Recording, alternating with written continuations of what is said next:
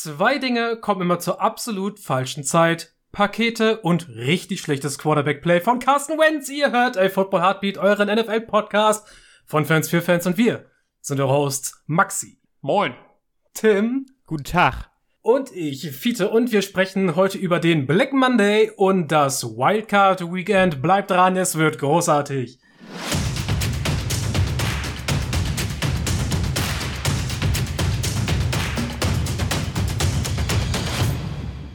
Brandon Staley macht über seine gesamte Saison hinweg immer großen Tumult rund um seine In-Game Decisions, gerade wenn es um Two-Point-Conversions und Fourth Down geht.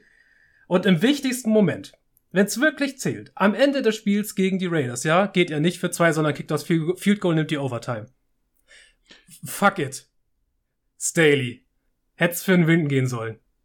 Ja, Ach, kann man, kann man im Nachhinein ist das immer einfach zu sagen, aber in, in der Situation, wenn du, ganz ehrlich, wenn du mit der Ambition reingehst und sagst, ey, wir sind das bessere Team, und das ist, wenn du gegen die Raiders spielst, nicht unwahrscheinlich, dass du durchaus das bessere Team bist, ähm, dann würde ich auch lieber auf Nummer sicher gehen. Ehrlich, ich hätte genauso gecallt.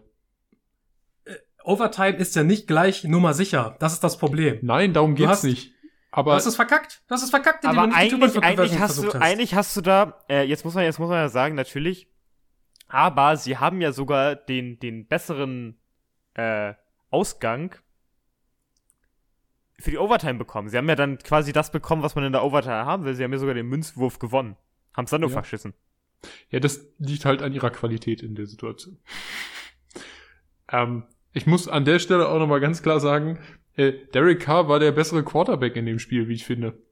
Nein, Zero. Doch, Derek Carr vom President, Maxi, ey. Ich bin so froh, dass Derek Nein, Carr endlich in den Playoffs ist. War ja nicht. Oh mein Gott, Legende. Derek Carr. Ich sag's euch. Top 10 Quarterback. Von, ach, also ich weiß nicht, von welchem Planeten du kommst, aber ich weiß nur, äh, dass wir Herbert nicht in den Playoffs kriegen, ist eigentlich verschwendet. Ja, aber gut, ähm, ein paar Teams haben es ja richtig, richtig verkackt, äh, jetzt noch zum Schluss. Und naja, wir, wir, wir haben auch Pittsburgh in den Playoffs. Leute, was soll das denn?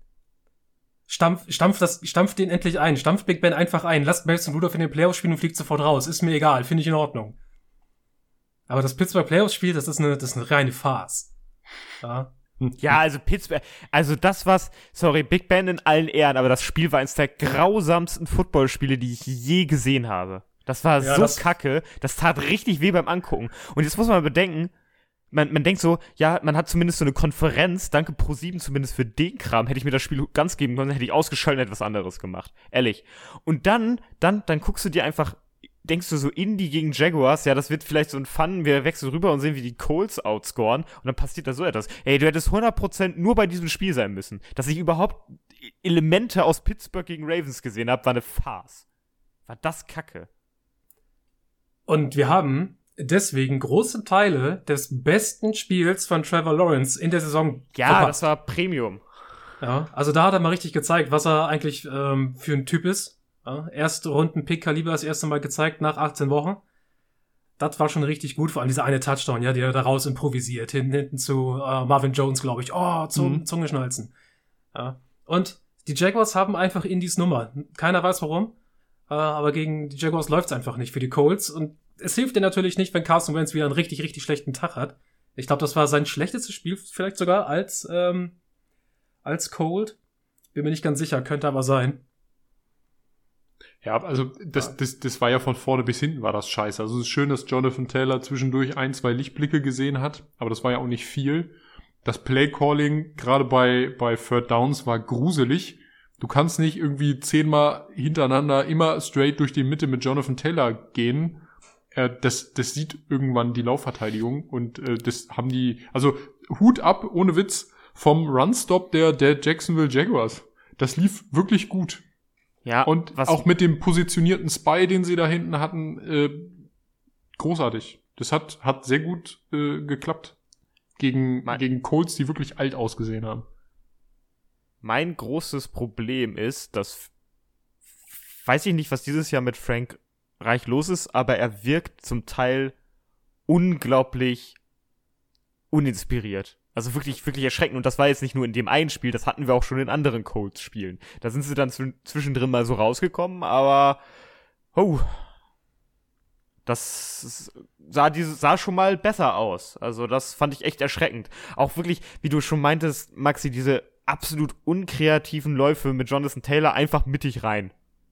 Das ist richtig, richtig oldschool Running Back funktioniert einfach null.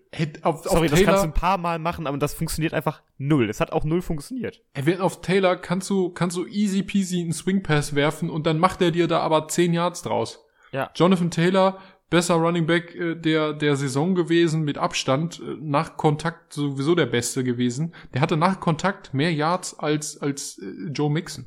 Insgesamt. Das muss man mal überlegen. Joe Mixon, Mo Jackson, äh, Joe Mixon war äh, Pro Bowler. Äh, ist Pro Bowler. Ja. Also das, das muss man sich mal überlegen. Du hast, du hast die Möglichkeit mit dem besten Running Back und der ist ja, also totally overall war Jonathan Taylor die letzten Wochen fit as hell. So, du hättest einfach von Anfang an richtig Pressure bringen müssen mit Jonathan Taylor. Du hättest den anders ins Spiel integrieren müssen oder dann hättest du richtig schön über die Außenbahn den attackieren können. Und dann, wenn sich das Spielfeld öffnet. das Spielfeld ein bisschen, bisschen mehr so auf die, auf die Line fokussiert, dann bedienst du deine Waffen Michael Pick, äh, Pittman, äh, T.Y. Hilton und Co. und stretch das Feld so ein bisschen auseinander. Aber das ist ja null passiert. Deshalb stand ja im Endeffekt auch die ganze Run-Defense immer schön wie der, wie der Kern mitten in der Mitte. Ja, weil du da ja auch alles reinstellen konntest, weil du wusstest, dass nach außen eh nichts passiert. Ja, wir packen alles in die Mitte und dann lassen wir Jonathan Taylor in äh, acht Mann reinlaufen. Viel Spaß. Wo, wo ist der Plan, hä? Wo ist Plan? Ja. Ich sag's euch. Ich sag euch das so. Die Colts dachten, ähm, fuck it, das wird ein Selbstläufer. Wir spielen das, wir spielen schon irgendwie unseren Schuh runter. Ja, ganz schlimm. Da, dann, dann kommen zwei Dinge dazu. Erstens, Carson Wentz ist richtig scheiße in dem Spiel. Äh, das, da hast du nicht so, so viel Einfluss drauf. Und dann das nächste ist, die Jaguars, die hatten keinen Anstand zu kapitulieren, überhaupt nicht. Die haben sehr hart gespielt und die wollten spielen und die haben richtig, richtig Bock gemacht in dem Spiel und sagten sich ja, dann vermiesen wir unserem Divisional Rivalen doch einfach mal die Playoff-Einzug. Äh, und so kommt das dann. Ja, irgendwie so ähm, lahme Colts. Ja, da hätte man eigentlich vorher mal hinten in den Arsch mit der ähm, Pferdedrogenspritze rein müssen, damit da ein bisschen was läuft. Äh, und die Jaguars haben Drogenspritze. Ja, keine Ahnung. Pferdeanabolika, keine Ahnung. Äh, Pferdeanabolika? Ja, hier für die Rennpferde, was weiß ich denn? Steroid. Ja. Genau. Also dann, äh, die Jaguars nutzen das eiskalt aus und holen sich den Sieg. Und das Geile ist, sie gewinnen das Spiel äh, und dadurch, dass die Lions das Spiel bei den Packers gewonnen haben. Haben sie trotzdem äh, First Overall? Behalten sie den First Overall Pick und können im Draft machen, was sie wollen. Also super gelaufen für sie. Ey, anderes Thema. Äh, ich hatte einen richtig, richtigen Brainfart, oder Brainfart eigentlich nicht, weil das wäre so ein kurzer Moment vom geistigen Aussetzer. Ich habe ja so eine Mandela-Effekt-Geschichte, ja, dass sich bei mir so eine alternative äh, Wahrheit äh, etabliert hat in meinem Kopf. Ach so, die, äh, diese, diese Sachen, die man, ähm, hier, da gibt's auch andere Sachen für. Äh, ja, ja, gibt, das gibt's, gibt's oh, mehrere Beispiele. Wie heißt dieser, Be ich weiß nicht, was Jetzt komme ich nicht drauf. Ich hatte mal ein Beispiel. So etwas, was, was sich einfach eingebürgert hat bei so ganz, ganz vielen Menschen, äh, dass, dass man dachte, das ist richtig, aber das ist eigentlich falsch. Ja, genau. Zum so. Beispiel, zum Beispiel, dass ganz viele Leute denken, ähm, dass ähm, der Satz äh, Beam mich hoch, Scotty aus Star Trek äh, in der Serie vorkommt. Der taucht nicht einmal in dieser Serie auf. Ja, genau. Das gleiche mit äh, äh, Luke, ich bin dein Vater. Ja, das genau. Luke kommt ja auch nicht, kommt ja auch nicht vor, aber es hat sich halt im äh, im kollektiven Gedächtnis so festgebrannt. Und in meinem Gedächtnis, und da ich nicht äh, korrigiert wurde von euch, hat sich bei mir festgebrannt, dass ich dachte, dass Martin letztes Jahr unsere Fantasy-Liga gewonnen hat. Nee, hat er nicht. Die hat Jonas ja, gewonnen. Die hat ja Jonas gewonnen. Ja. Ja. Da, also ich, ich, hab, ich, ich, dachte, du sprichst auch vor zwei äh, Jahren an. ich war die ganze Zeit verwirrt. Ich dachte, du meintest nur, dass er Super Bowl-Sieger ist. Ich, ich dachte einfach, dass der Staatsfeind Nummer eins, Martin, einfach äh, zwei Jahre nacheinander gewonnen hat. Hatte ich jetzt aber so gar nicht mehr im Kopf. Deswegen, ey, Entschuldigungen gehen raus an dieser Stelle, offiziell, mit Brief und Siegel und Handkuss. Wer ist denn hier unser unseren, Chronist eigentlich? Also wir müssen mal einen Chronisten haben, Leute. Wir haben ja die Liga gewechselt, sonst ja. ist die Liga ja der Chronist, aber dadurch, dass wir die einmal irgendwie neu erstellt haben. Äh, ja, weil ich einer der schlechtesten ähm, League Managers bin im Fantasy Football, weil ich nicht so wirklich weiß, was ich da tue. Hast du das Passwort vergessen? Nein, ich irgendwie, ich wollte halt was einstellen und dann ging das irgendwie nicht und dachte ich, viel einfacher wird's, wenn ich einfach eine neue Liga aufmache. das war gut. Was wir mal machen? Das ist äh, jetzt unser ähm, Fantasy Football Smurf Account. Naja, Leute. gehen wir weiter zum Black Monday, zu dem, was heute ein Großteil unserer Show ausmacht, bevor wir dann über die Playoffs sprechen. Aber ganz davor noch, wenn euch das gefällt, was wir hier machen, ja, dann stellt euch sicher, dass der Abo-Follow-Mechanismus der Plattform eurer Wahl aktiviert ist. Schaut auf Twitter vorbei, da sind wir unterwegs unter AFA unterstrich Podcast, natürlich mit dem Ad davor. Oi. Und natürlich kann man auch mal ein bisschen die Mundpropaganda spielen lassen und uns einfach weiterempfehlen an den Freund, die Freundin, an den Hamster oder an das Pferd. Pferde, Stichpunkt, Wort, ähm, Überleitung, Satz, Gedöns. Vic Fangio ist raus in Denver. Boah, das war aber echt, das war, das, das war mal eine, eine richtige Abkürzung, Alter. Aber, ne? Tel Aviv. Ja, der, der hat er direkt ey. genommen, da ist er, der ist da reingedriftet wie ein Tokyo-Drift. da bin ich einmal mit dem Bohrer durch die Erd, einmal durch den Erdball durch. Ja. Äh, was weiß ich, wenn man sich in Sydney reingräbt, keine Ahnung, wo man dann rauskommt. Die Wahrscheinlichkeit ist hoch, dass man irgendwie immer im Pazifik rauskommt. Äh, oder irgendwo rauskommt, wo es Wasser ist. Ist ein bisschen scheiße. Nein, aber bleiben wir mal dabei. Vic Fangio ist raus in Denver. Wir haben ihn alle im Kopf als einen defensiv geprägten Head Coach. Klar, er hat immer gute Defenses aufs Feld gestellt, auch dieses Jahr. Er ist so der Begründervater dessen, was Brandon Staley letztes Jahr bei den Rams groß gemacht hat. Das Spielen in viel Too High Shells mit ähm, sehr verpflichtenden äh, Aufgaben äh, im Run Game für die Safeties, um halt sowohl Run Game irgendwo unter Kontrolle zu halten, als aber auch das Passing Play vor sich zu halten und Gegner dazu zu zwingen, äh, sehr methodische und lange Drives hinzulegen. Aber das hat ihn ja gar nicht den Job gekostet. Denn mein Hauptanliegen mit ihm ist, oder warum ich glaube, dass es jetzt so passiert ist, wie es passiert ist, ist, ähm, er hat einfach die Quarterback-Position nicht gemanagt bekommen. Und das beißt sich jetzt in den Arsch. Ich meine, es ist nur zur Hälfte seine Schuld. Da hängt auch immer irgendwo ein GM mit drin. Aber er läuft ohne den passenden QB einfach den, Intervat den Erwartungen dieses Franchise hinterher. Du, also ich mag defensive-minded Head Coaches eigentlich ganz gerne, weil wenn du eine richtig top Defense aufstellst und dazu eine solide funktionierende Offense hast, kannst du viel damit erreichen. Das Problem ist, die Broncos haben seit Jahren keine solide funktionierende Offense auf die Beine gestellt und da ist es einfach, ja, so schön, dass du so gut Defense spielst, schön, dass du die Gegner wenig punkten lässt, aber wenn du selber einfach nichts machst, dann wird das nichts. Und anscheinend scheint Vic Fangio zumindest nicht die Männer gehabt zu haben, diese, diese Aufgabe, die er selber irgendwie nicht lösen kann, vielleicht, dieses Problem in der Offense, sich einen vernünftigen Quarterback zu suchen, weil das vielleicht nicht so sein Gebiet ist, an andere weiterzugeben und dann eine vernünftige Lösung aufzubauen. Naja, also, also man, man hat ja in Denver die, die, ähm, die Katze vom Schwanz aufgerollt, hätte ich jetzt fast gesagt. Die, die Schlange.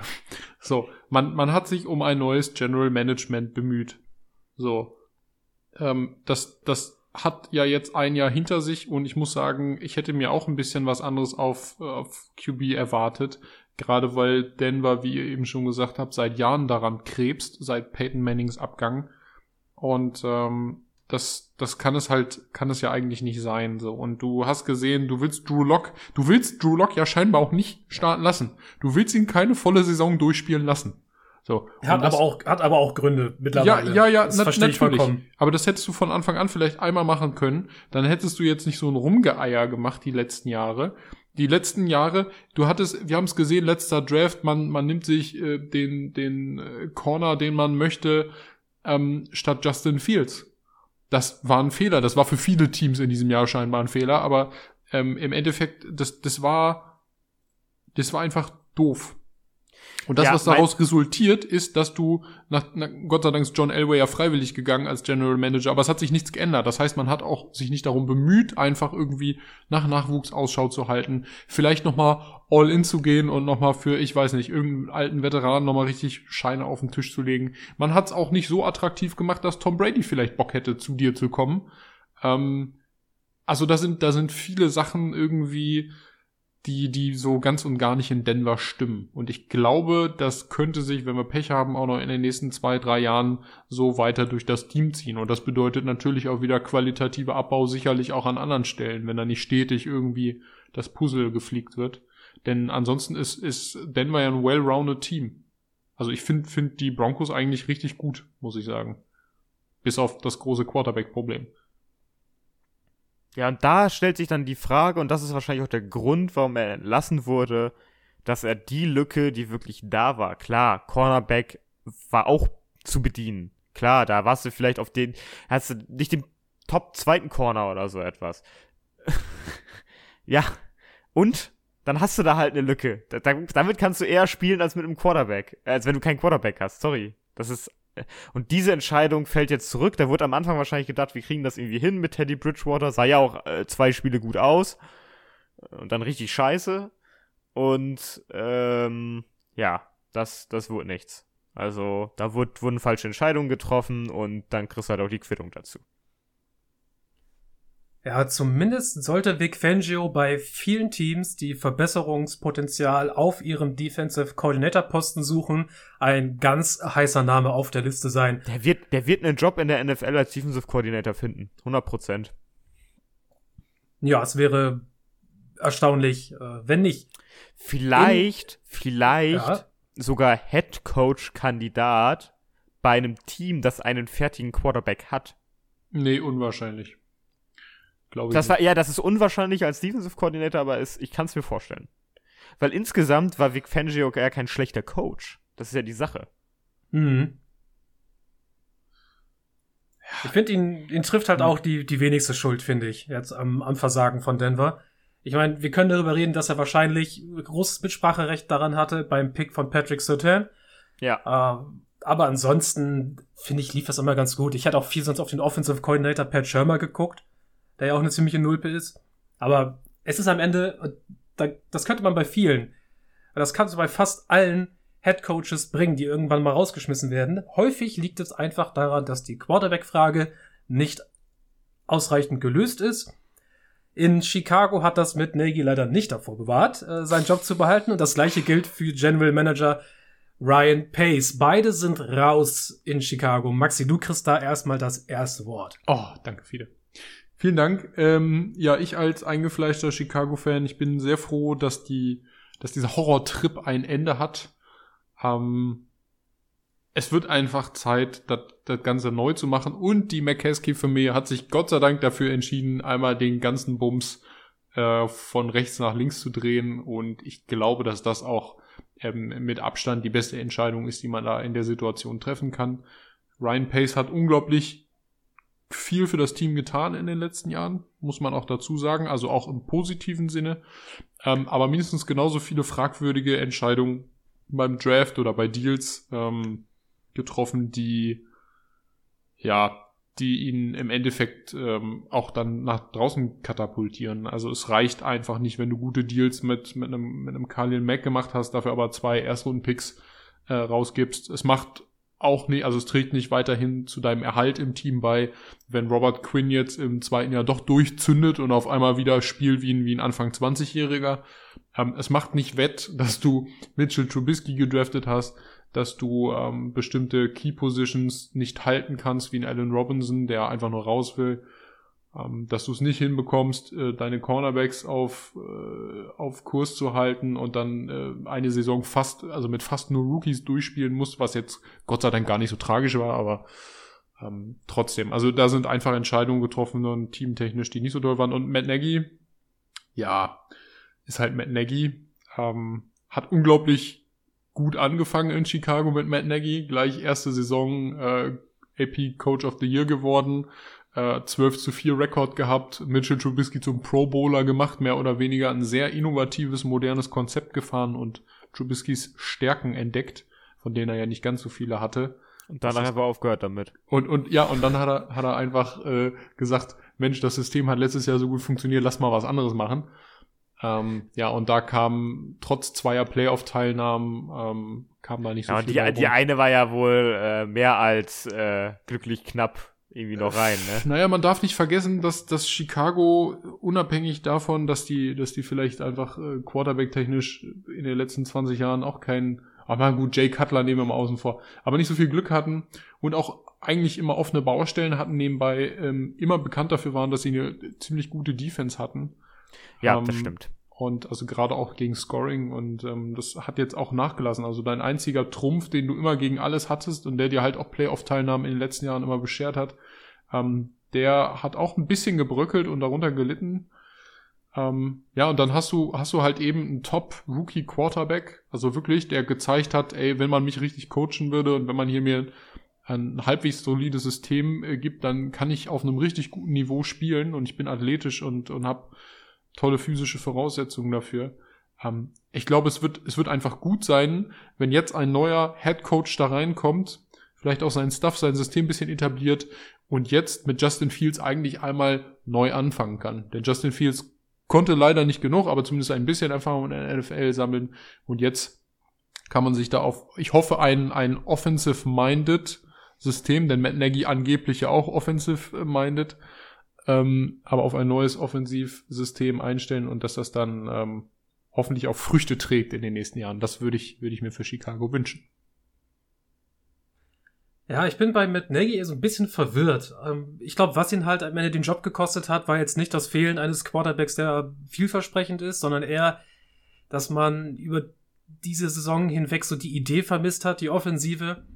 Äh, und das hat man jetzt in den letzten Jahren auch mit Trubisky auch häufiger gesehen. Mit Nagy ist irgendwo ein solider Offensive Coordinator, der auch eigentlich ganz gut schemt, doch ich finde sein, sein Coaching, Coaching-Talent, das säuft ab und zu einfach mal ab. Für gerne mal fünf, sechs Spiele in der Saison. Dann scheint es mal kurz wieder herauf, wie so eine Achterbahn. Äh, es ist nicht so verlässlich, nicht, zu kon nicht konstant genug. Deswegen bin ich mir auch nicht sicher, wie attraktiv zurzeit er als Offensive Coordinator ist. Ich meine, gut, er ist ein, er ist ein etablierter Name in der NFL und das ist viel wert. Also sowas bringt dich meistens zurück in irgendein Team. Siehe Adam Gaze beispielsweise. Siehe Mr. Clapman. Der, der Clapman. Ja. Äh, irgendwas kommt dann immer, aber ja, ich glaube schon, dass Matt Nagy als Offensive Coordinator irgendwo noch ähm, Erfolg haben kann. Würde mich aber nicht wundern, falls er auch dort äh, dieselben Tendenzen zeigt wie jetzt zu seiner Chicago-Ära. Tim, hast du noch einen äh, Take zu Matt Nagy und Ryan Pace?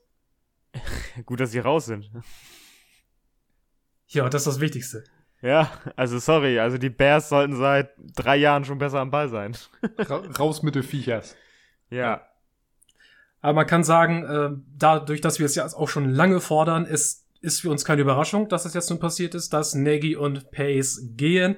Was uns allerdings doch ziemlich überrascht hat, nicht nur uns, sondern ein Großteil der Football-Community, sowohl national als auch international, ist das Aus von Brian Flores bei den Miami Dolphins. Äh, Call, ja, würden, die, würden die Dolphins äh, jedes Spiel gegen die Patriots spielen, würden sie jetzt immer gewinnen mit Brian Flores. ja. Was ist das wieder für eine Scheiße? Nein, also hat mich auch überrascht. Also, also ich war ein bisschen schockiert. Das, also ich dachte, ja klar, ich dachte auch, dass er auf äh, auf dem Wackel, Wackelstuhl sitzt, aber ich dachte, den klebt er nochmal fest und dann geht's noch eine Saison runter und danach schmeißen die ihn vielleicht raus, aber anscheinend scheint da keine gute Stimmung zu sein in Miami. Das Stephen Ross, der, der Besitzer, hat es ja ähm, relativ vage formuliert, warum jetzt äh, Brian Flores in der Situation gehen muss. Aber diese, also gerade auch nach dieser Winstreak, die die Dolphins ja hatten, nachdem äh, Tua in diesem System auf einmal äh, zumindest äh, ja zumindest erfolgreichen Football gespielt zumindest hat. erfolgreichen Football gespielt. Gut lassen wir jetzt mal außen vor. Ähm, aber es hat auf einmal gefittet das was die da machen. Die Offensive ist auf jeden Fall deutlich besser angerollt als zu Beginn der Saison. Das war auch also es war auch kein Humpty-Dumpty-Football. Also es war teilweise auch über, über Strecken hinweg ganz gut anzusehen äh, Jalen Weddle kannst du etablieren als, als First Receiver. Das ist schön. Also es gibt auf jeden Fall viele, viele Lichtblicke in Miami, auch für die Zukunft. Aber ähm, ich glaube, es ist das, was es halt im letzten Jahr auch war. Es war wieder knapp. Du bist nicht in die Playoffs gekommen. Das ärgert dich, gerade als Owner, wenn du so viel Geld auch in diesen Break und diesen, diesen Change, den die Dolphins ja ähm, in den letzten vier Jahren vollzogen haben, äh, gepumpt hast und es kommt im Endeffekt immer noch nichts dabei rum ähm, dann bist du vielleicht einfach frustriert, weil das ist ja, ist ja auch eine Kapitalanlage. Ich, ich glaube, so glaub, da kickt auch so ein bisschen der Blick auf die Division-Konkurrenten. Was meinst du jetzt explizit mit auf die, die halt, die halt, die halt äh, nicht ganz ähnlich, aber zum Teil vergleichbare Situationen hatten. Neuer Quarterback, Rookie Quarterback und trotzdem läuft es da irgendwie besser. Ne? Ja. Ich weiß nicht, Kommt ja dazu. Hm. Klar, ich die hatten die, vielleicht nicht so diesen ja. Riesenumbruch wie jetzt die Dolphins, aber kick trotzdem rein, was vielleicht. Kann ich mir zumindest mhm. vorstellen, dass du danach, weiß ich nicht, nach Foxborough und äh, nach Buffalo guckst und guckst dir die, die Scheiße da an und denkst dir so, hey, äh, irgendwie haben wir doch gleichen Kram gemacht, so ein bisschen. Rookie Quarterback geholt, vernünftig ein Team versucht aufzubauen und äh, die packen's, wir packen's nicht. Was ist da los? Also wenn du es so aufrollst, müssen wir uns ja die Frage stellen, was waren denn die Erwartungen an Brian Flores vor der Saison? Ja, also Playoffs. hatte er irgendwie so, hatte er halt ganz klar auf dem Tisch liegen, alter Junge, mach die Playoffs oder wir sch schmeißen deinen Arsch raus aus Miami. Äh, okay, dann würde ich mal fragen, wie kommt ihr denn darauf, dass ihr Playoffs spielen wollt? Weil das Picture wird ja größer dann in dem Moment. Weil, was haben denn die Dolphins gerade vor Saisonbeginn gemacht? Ja, also sie haben sich eine der schlechtesten Offensive Lines im Football zusammengestellt und das war absehbar. Nominell war das absehbar was da passiert in der Offensive Line. Es ist halt wie bei den Panthers. Du holst schlechte Spieler, die, die wurden nicht plötzlich auf einmal gut, die waren weiter scheiße. Niemand ist überrascht. Surprise Pikachu Face. An Tour, ich weiß nicht, welchen Erwartungen du an Tour hattest mit seinem nächsten Sprung in Anführungszeichen. Uh, und, und diese ganze Sache mit den, ähm, mit den Spielern wie Venoy, die halt eigentlich Vertrag hatten, aber dann es so hieß, ja, wir brauchen dich nicht mehr, kannst gehen. Und niemand weiß, warum man äh, teilweise mit die besten Spieler des Teams gehen lässt. Und dann auch diese äh, Xavier Howard-Geschichte zum Saisonbeginn.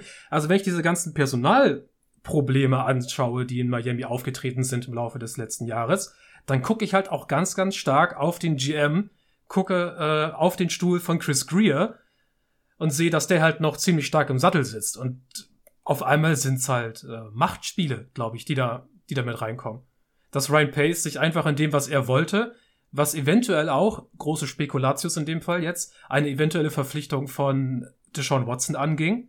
Ja, dass Ryan, ähm, dass Chris Greer sich dafür eingesetzt hat und dass das auch Stephen Ross vielleicht so gefällt und dass das die ganze Zukunftsausrichtung dieses Teams irgendwie gewesen ist, die jetzt daran zerschellt ist. Und dass Brian Flores dann im Gegenzug auf der anderen Seite, weil das wissen wir auch, Brian Flores wollte Deshaun Watson nicht haben. Das ist ein bisschen witzig. Sean Watson hat ja mal gesagt, er würde gerne zu Brian, Brian Flores. Brian Flores hat aber gesagt, den will ich nicht haben. äh, jetzt ist der Spieler, wegen den Deshaun, äh, der Trainer, die Person, wegen der Deshaun Watson überhaupt zu den Dolphins wollte, nicht mehr bei den Dolphins. Äh, ganz witzige andere Situation. Aber ich glaube, es gibt ein, gibt ein kleines Power Struggle bei den Dolphins, um das Ganze mal abzurunden. Mhm. Glaubt ihr, seht ihr das auch in etwa so? Äh, dass das ihm äh, über Bord gekippt hat? Ich würde Brian Flores bei den äh, Chicago Bears auf jeden Fall willkommen heißen.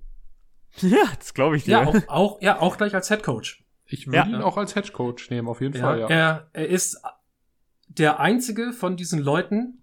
Ich würde Vic Fangio, Vic Fangio zur Hälfte, Vic, Vic Fangio zu 0,5. Aber Brian Flores, glaube ich, der hat instant wieder Head Coaching Gigs. Ja, der wird glaube ich auch ziemlich schnell Auch weil es überraschend war, dass er, dass er rausgeflogen ist. Also damit hat niemand gerechnet. Ich glaube schon, dass da Leute interessiert sind, weil Bra Brian Flores hat mit dem mit den Dolphins, glaube ich, eigentlich gute Sachen geplant, wurde dabei vielleicht aber nicht immer vom Team unterstützt. Ja, also vom, vom Team und vom und vom Front Office. Vom Front Office meine ich dabei in dem Fall. Ja, und vom Team ja. auch zum Teil. Also Brian, glaub, Brian Flores könnte so jemand sein, dem, dem du mal ein bisschen, bisschen mehr, mehr äh, Macht geben solltest. Also jemand, der, der mal ein paar mehr Entscheidungen treffen darf und nicht einfach also, nur dein Headcoach ist. Also ich, ich würde Brian an dieser Stelle einfach mal anbieten, ähm, wenn du das hörst, Brian, komm einfach zu uns. komm mal, komm mal komm, nach komm, Chicago. Komm in die Windy City. Da hat er auf jeden Fall etwas, mit dem man arbeiten kann. Ich meine, der Mann hat in den letzten Jahren bei Miami hart und gut Defense spielen lassen. Äh, ich glaube, gerade Teams, wenn Flores da wieder seine defensive Identität äh, einführen möchte, dann wird natürlich für Teams interessant, die sowieso stark in Man sind, gerne auch mal in Zero Coverage gehen. Da sollte er ein Kandidat sein, der gefällt. Ansonsten ja, es ich, vielleicht haben sich die Dolphins jetzt einfach noch weiter zurückkatapultiert, in dem, was vor zwei Jahren unter Flores mal als Rebuild einigermaßen gut anfing äh, und mittlerweile nach einem brennenden Schiffswrack aussieht. Bei den Vikings wurde auch abgewrackt. Mittlerweile Malta hat man das Ruderboot aufs Trockendock geholt und man hat äh, Kapitän und Steuermann Mike Zimmer und Rick Spielman einmal an Land gelassen und man ist davon gezogen irgendwo auf den äh, Slake, Michigan, glaube ich. Ist das? Nee, ich bin mir nicht ganz sicher. Ach, was, was? Der, der große See äh, an, an Minnesota dran? Ja, Welcher, also Lake, Lake, Lake Michigan ist der ganz große. Das ist der, der an, an, an Bundesstaaten wie Illinois, Michigan und Co. grenzt, falls du das meinst. Ja, perfekt. Dann ist doch meine geografische äh, Umschreibung hier immer noch äh, up to date und perfekt.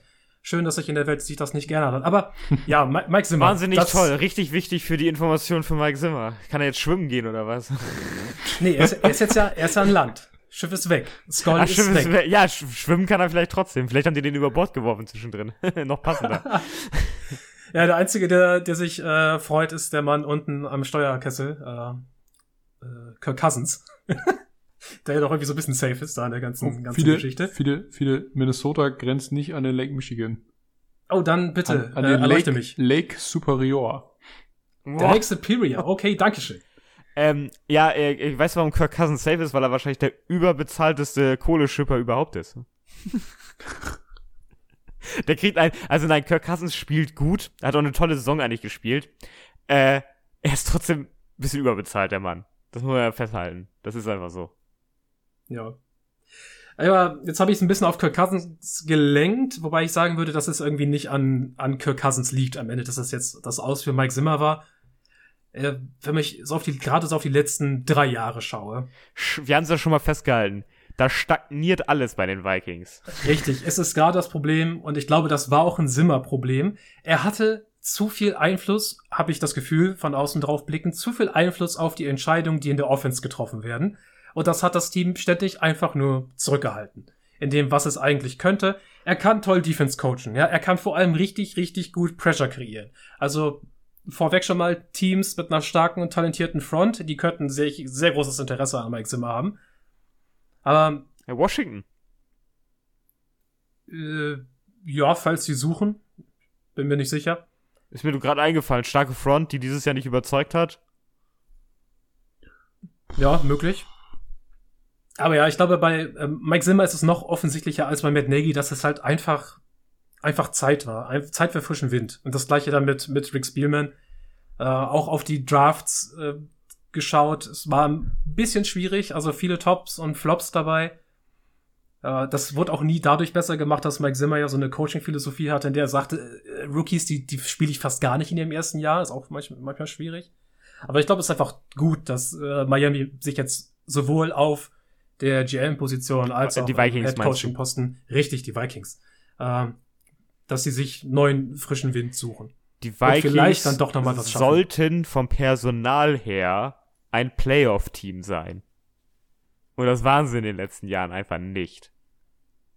Und das ist traurig. Das heißt, Veränderung muss her. Gut ist. Wie lange war Mike Zimmer da auch Coach? Das ist ja Ewigkeiten, ne? Um, ähm, Habe ich jetzt nicht im Kopf. Aber ich bin gespannt, was da passiert. Mhm. Ja, die Möglichkeiten des Teams sind halt ein bisschen begrenzt durch den, durch den riesen äh, Hit, Cap-Hit von Kirk Cousins. Das macht es natürlich ein bisschen schwierig, aus dem Roster nochmal richtig was rauszuholen. Um eventuell schon mit neuem Coaching-Staff, neuem GM, eventuell gleich mal ein Playoff-Rennen zu, zu starten. Sieben Jahre. Sieben Jahre. Sieben Jahre Mike Zimmer. Wie gesagt, drei Jahre zu früh, äh, drei Jahre zu spät. Das gleiche wie bei Big Ben, auch drei Jahre zu spät. Aber naja, wer weiß. Hoffentlich holen sie sich nicht den aus Detroit ausgeschiedenen Anthony Lynn, den erwähnen wir hier nur mal eben ganz kurz. Man kennt ihn noch äh, aus, ähm, äh, aus den Chargers. Da war er länger Offensive äh, Head Coach war er. Er hat jetzt ein Jahr Offensive Coordinator gemacht bei den Detroit Lions und man entschied sich, mit ihm nicht mehr weiterzumachen. Das, und obwohl damit, er die Packers besiegt hat in B-Formation. ja, wichtig. Hätte er die Packers in A-Formation, in, in A-Garde geschlagen, dann hätte es natürlich gereicht. Safe. Ja, aber Packers sind ja ein tolles Stichwort, denn die Packers haben sich ja den Number One Seed gesichert in der NFC. Das heißt, sie haben eine Woche Pause. Sie sind nicht involviert im Wildcard Weekend, sondern sechs andere Teams von Platz zwei bis sieben treten an. Und damit zu unserem ersten Spiel. Das ist nämlich der siebte Seed, die Philadelphia Eagles bei dem Nummer zwei Seed, bei den Tampa Bay Buccaneers. Das wird ein sehr, sehr spannendes Spiel, weil ich denke, da treffen Stärken aufeinander, gerade an der Line of Scrimmage. Da kommen jeweils zwei gute Offensive Lines, jeweils zwei gute Defensive Lines aufeinander. Aber was natürlich sehr stark einschränkt, ich denke, das sollte unser erster Punkt hier sein, die Bugs sind einfach verletzungsgebeutelt äh, zurzeit und das halt gerade auf der Wide Receiver Position. Mike Evans wird da jetzt die Fokusrolle spielen. Und auf der anderen Seite, so ganz sneaky nebenbei, hat vielleicht kaum jemand mitgekriegt, Darius Slay, der Corner von den Eagles, hat äh, Sneaky eine richtig, richtig gute Saison gespielt. Also es könnte sein, dass der beste und einzig wirklich gute verbliebene Receiver der Tampa Bay Buccaneers von Darius Slay teilweise abgemeldet wird. Das kann durchaus sein. Ich bin insgesamt auch sehr gespannt auf das Matchup, gerade weil du halt einmal, du hast zwei unterschiedliche Quarterback-Typen. Du hast diesen unglaublich starren Tom Brady, so, typischer Game Manager, auch nicht mehr den meisten Juice im Tank, aber es reicht noch, um Super Bowls zu gewinnen. Und du hast bei den Eagles diesen jungen, athletischen, sehr dynamischen und auch gar nicht so schlecht gecoachten Jalen Hurts, der dir viel über die Beine macht und der im Zweifelsfall echt aufpassen muss, dass er da nicht äh, regelmäßig auf der Fresse kriegt von den Outside-Linebackern, die ja bei den Buccaneers bekanntermaßen ziemlich gut sind. Ähm, ich bin, bin wirklich sehr gespannt auf dieses Matchup. Und was, was glaube ich, neben, neben der, äh, der, der Variante ähm, Wide Receiver Buccaneers gegen Cornerbacks und Defensive Backs äh, Eagles interessant ist, ist es auch umgekehrt. Äh, wenn du die Eagles Receiver inklusive äh, Tight Ends natürlich, um Dallas Godetta nicht ähm, rauszulassen, äh, wenn die gegen die doch eher ich sag mal, unter, also nicht unterdurchschnittlich guten, aber maximal durchschnittlich guten Cornerbacks der äh, Buccaneers spielen lässt. Viele, wie sieht's denn auf der Seite aus? Das ist auch nicht das beste Matchup eigentlich für die Buccaneers. Ist es auch nicht, vor allem weil auch ähm, zumindest ein Devante Smith dieses Jahr sich auch relativ gut gemacht hat.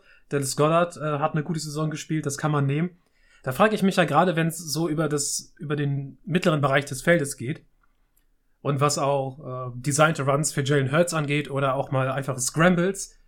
Äh, Levante David könnte es bis zu diesem Spiel zurückschaffen. Das wäre ein äh, riesen das wäre wichtig. Wichtige, das wäre wichtig. Riesenwichtige Personalie, die da für diese Defense zurückkommt, um dem Ganzen ein bisschen Stabilität zu geben. Weil äh, ansonsten glaube ich, das ist ich, da, da ist Stolperpotenzial. Das könnte knackig werden für die ja? für die äh, Bugs. Also das ist nicht so, das ist jetzt nichts, was man einfach so runterspielen kann. Mhm, vor allem, auch um mal weiter einen Case für die Eagles zu machen, bevor ich noch einen Case für die, äh, für die Buccaneers habe. Du hast ja diese Laufverteidigung bei den Bucks, die ja gecentert ist, geankert vom äh, mit einem neuen Vertrag ausgestatteten äh, Vita Vea, vollkommen verdient, verdient mächtiges Geld, ich glaube fast 20 Jahr, 20 Mille pro Jahr demnächst. Ja, 70, 70 Mille, glaube ich, ist insgesamt, oder? 70, nee, ich glaube, es sind, sind, sind über 80 Mille. Über 80 Mille? Sind das nicht 87 Mios gewesen? Oder vertue ich mich jetzt? Ich hatte irgendwie eine 7 im Kopf. Ich habe 78 im Kopf. Müsste aber okay. die Meldung raussuchen, weil ich habe sie mir nicht gezielt aufgeschrieben. Ich guck mal. Mhm. Ja, aber dann, ja, dazu. Die Eagles mit Hurts und mit dem, was sie mit ihren Running Backs machen, unter anderem mit halt auch Kenneth Gainwell, der ein tolles Spiel gemacht hat. 73 Millionen. 73. 73. Millionen. Ja. ja, der ein tolles Spiel gemacht hat. Kenneth Gainwell, der ein tolles Spiel gemacht hat zuletzt. Mhm. Im äh, äh, Aufeinandertreffen gegen die, äh, gegen die Cowboys. Äh, die Mitte ist für die Eagles gar nicht so interessant. Ja, also die A- und B-Gaps sind gar nicht so wichtig, sondern man versucht halt eher entweder über die Edge zu kommen oder vielleicht das C-Gap zu treffen und dann von dort aus die Läufe aufzumachen. Das heißt, äh, die, die starke innere Interior Laufverteidigung, die wollen wir gar nicht sehen, ja. Wir wollen sehen, dass die uns hinterherläuft, äh, bevor wir nicht schon einmal die Kurve bekommen haben und schon 20, äh, 20 Yards downfield sind. Also das könnte was für die, für die Eagles sein. Dort hab, haben sie einen Schlüssel für dieses Spiel. Aber auf der anderen Seite, die Bucks werden aufgrund der Probleme auf Wide Receiver derartig viel auf ihre Tight Ends bauen müssen. Auf Rock Gronkowski, auf Cameron Braid und ihre, right, äh, ihre Running Backs müssen, müssen einschlagen. Das, Aber Lenny spielt eine gute Saison, muss man ihm lassen. Ja, die Right Receiver, äh, die Running Backs und die Tight Ends müssen die Buccaneers zum Sieg gegen die Eagles carryen. Kriegen sie hin. Ich sag, ich sag, kriegen sie hin. Ja, ich würde hier auch mit Tampa gehen. Ich würde immer mit Tampa gehen aufgrund des äh, TB12-Faktors. Unter anderem, aber das, das Stolperpotenzial ist da. Es ist ja. absolut da. Man kann es sehen. Es ist nichts, wo man sagen würde, ach du Scheiße. Und Tampa, Tampa ist ja nicht so, dass sie nicht schon mal verloren. hier gestolpert sind in den letzten Wochen. So, so, man, man denkt an das, an das Saints-Spiel, man denkt an das Spiel gegen die Jets, wo sie sich gerade noch so gepackt haben. Ne? Ist nicht so, dass da kein Stolper, Stolperpotenzial ist, auch gegen schlechtere Teams. Ja, also die Form und die Verletzungssituation spricht derzeit nicht für die Buccaneers und vielleicht können die Eagles das ausnutzen und dort einen Favoriten erledigen. Der sechste Seed, der gehört den 49ers. Die konnten ihn ja, konnten ihre Playoffs fix machen im Spiel gegen die Rams. Das haben sie getan. Und sie spielen bei Nummer drei gerankten Team der Dallas Cowboys. Da schaue ich ja auf zwei Spieler und auf einen Matchup ganz besonders. Wenn Debo Samuel mhm. nicht spielen könnte für dieses Team, wenn er irgendwann mal ausgefallen wäre in den letzten Wochen, ja? Oder im Laufe der Saison. Ist das Team tot. Dann ist das Team tot. Debo Samuel ist der absolute Motor dieser Offense. Debo Samuel ist alles. Ich scheiß auf Jimmy Garoppolo. Der, der, der sollte null Credit kriegen. Diese, diese Offense ist nur Debo Samuel. Und so viele Leute haben Probleme mit, damit, einen derartigen Playmaker, einen derartigen Athleten, einen derart einzigartigen Spieler äh, du willst matchen. auch, also du, du reibst mir gerade auch mit deinen Adjektiven Salz in die Wunde, ne? So ein bisschen. ich hasse dich ein bisschen. Ja. Äh, okay. Sollen, sollen, Leute, sollen, sollen Leute da draußen ähm, zusammen basteln, worum es hier geht. Aber du hast auf der anderen Seite in der Defense der Dallas Cowboys jemanden stehen, der ist auch genauso athletisch. Der ist genauso ein Freak, der ist explosiv, der ist schnell. Der Mann heißt Micah Parsons. Micah ich glaube, dass sie, dass sie versuchen werden, Devo Samuel immer so weit wie möglich wegzukriegen von Parsons, weil Parsons diese Plays stoppen kann. Ja, ich glaube, Parsons ist die, die große Gefahr für den eigentlichen X-Faktor der 49ers und das ist das Running Game. Unter anderem halt eben hauptamtlich durch Debo Samuel in den letzten äh, Wochen und Monaten. Ja, und, und wenn du nur im Running Game bist, dann natürlich noch über Elijah Mitchell. Mhm, ja, spielt auch eine ja. gute Saison.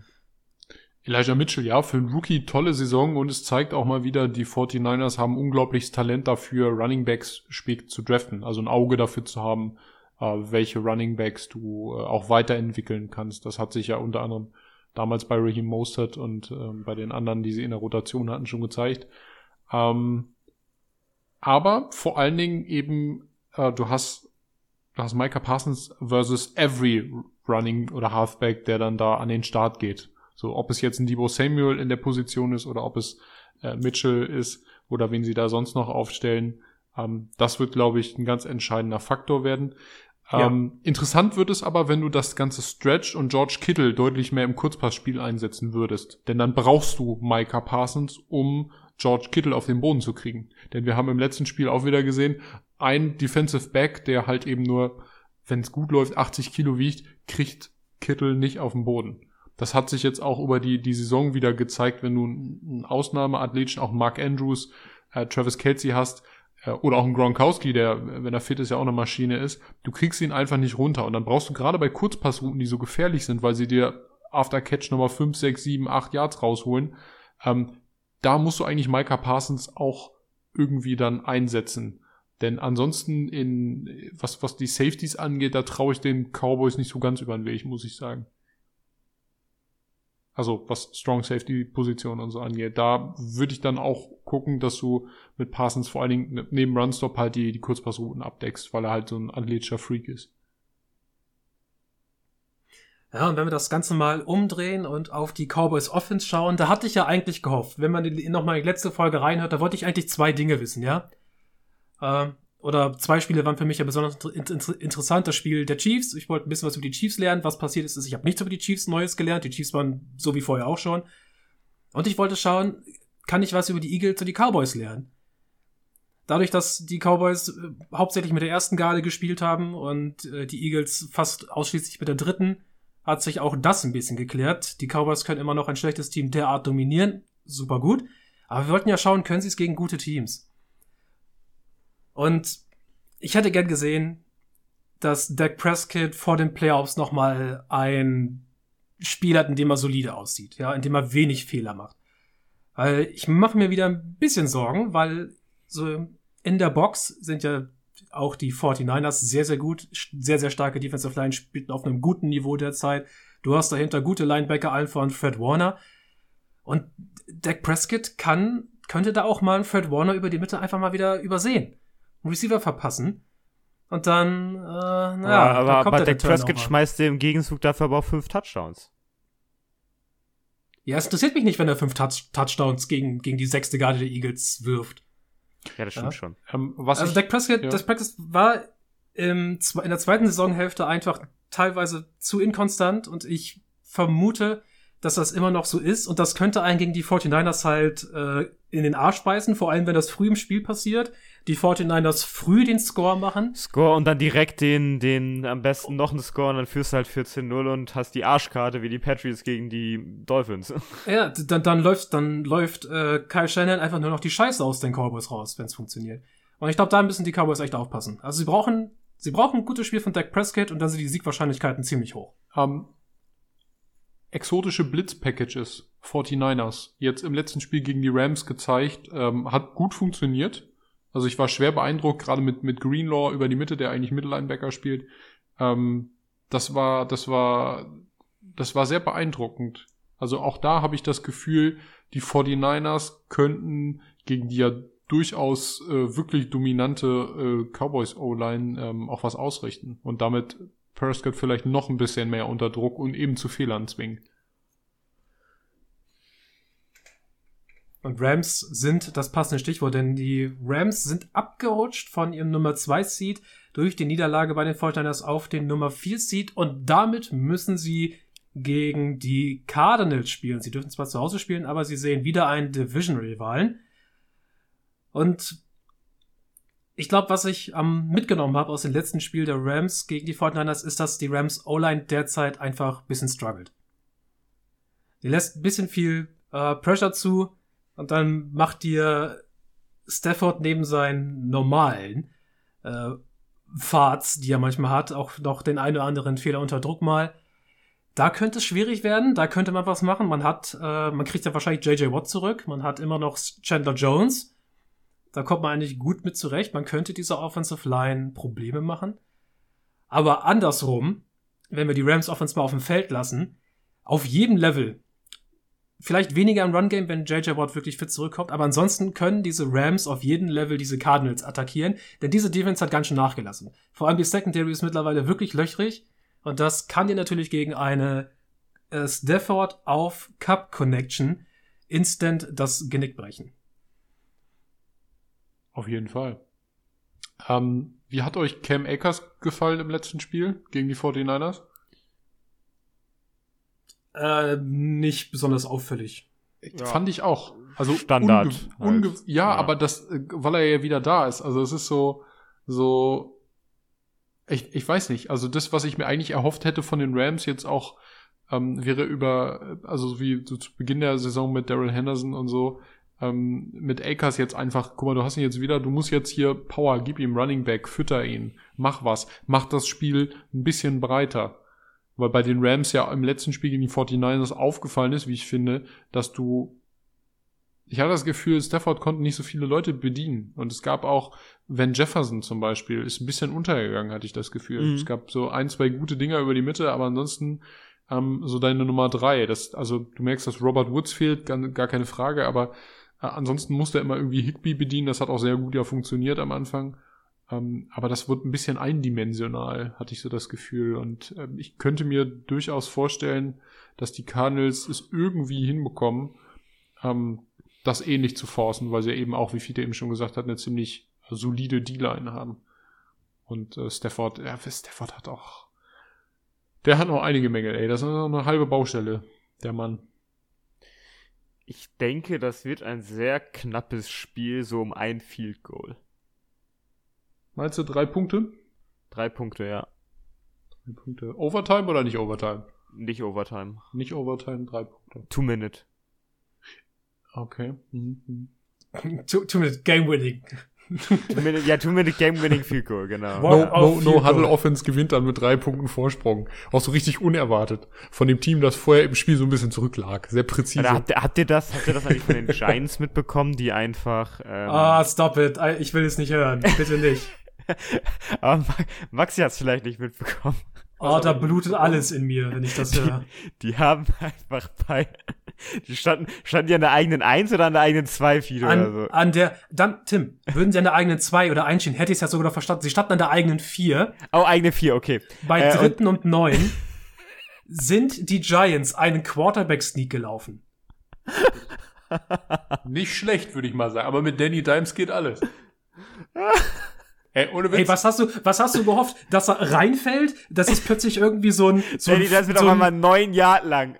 Nee, das ist plötzlich so ein, das, ey, pass auf. Das einzige, worauf du hoffen kannst, ist, wenn das pass, wenn du das machst, QB Sneak an der eigenen vier, bei dritten und neun, in der Hoffnung vielleicht auf ein neues First Down, weil du hast mittlerweile genug Platz für den Panther. Es gibt keine andere Erklärung. Das einzige, was du dir denkst, ist, Joe Judge hat festgestellt, okay, er befindet sich in der Matrix und das ein, die einzige Möglichkeit, dieses Spiel noch zu gewinnen, ist ein, ist ein Physik-Glitch. Ja, ich glitsch mich rein in, in diese, in diese ganze Packung, Pack, Packung, Packung von Lineman. Äh, die, die Physik-Engine versucht das Ganze irgendwie zu, wieder zu entwirren und pustet einfach alle Spieler in irgendwelche Richtungen und man hofft, dass Daniel Jones mit dem Ball in der Hand in die gegnerische Endzone gespült wird. Oder die wahrscheinliche Variante, Moment, ich mach mal das passende Geräusch dazu. Einen Moment. Moment. Jetzt wird spannend. Oh, jetzt du versuchst euch das nicht jetzt. Warte mal. Hast du nicht die, die Tür wieder? die Tür. ah, ihr wisst doch, was das ist. Der, die komische Tür von dir. Ja. Da wird wieder geknarzt. Ja. Da wird richtig geknarzt. Ey, aber, aber jetzt mal ehrlich, ähm, zählt das, also, zählt das offiziell als Aufgeben? Also, das ist ja noch schlimmer, als sich einfach abknien. Ey, ich hätte Joe Judge nach dem Play sofort entlassen. Ja.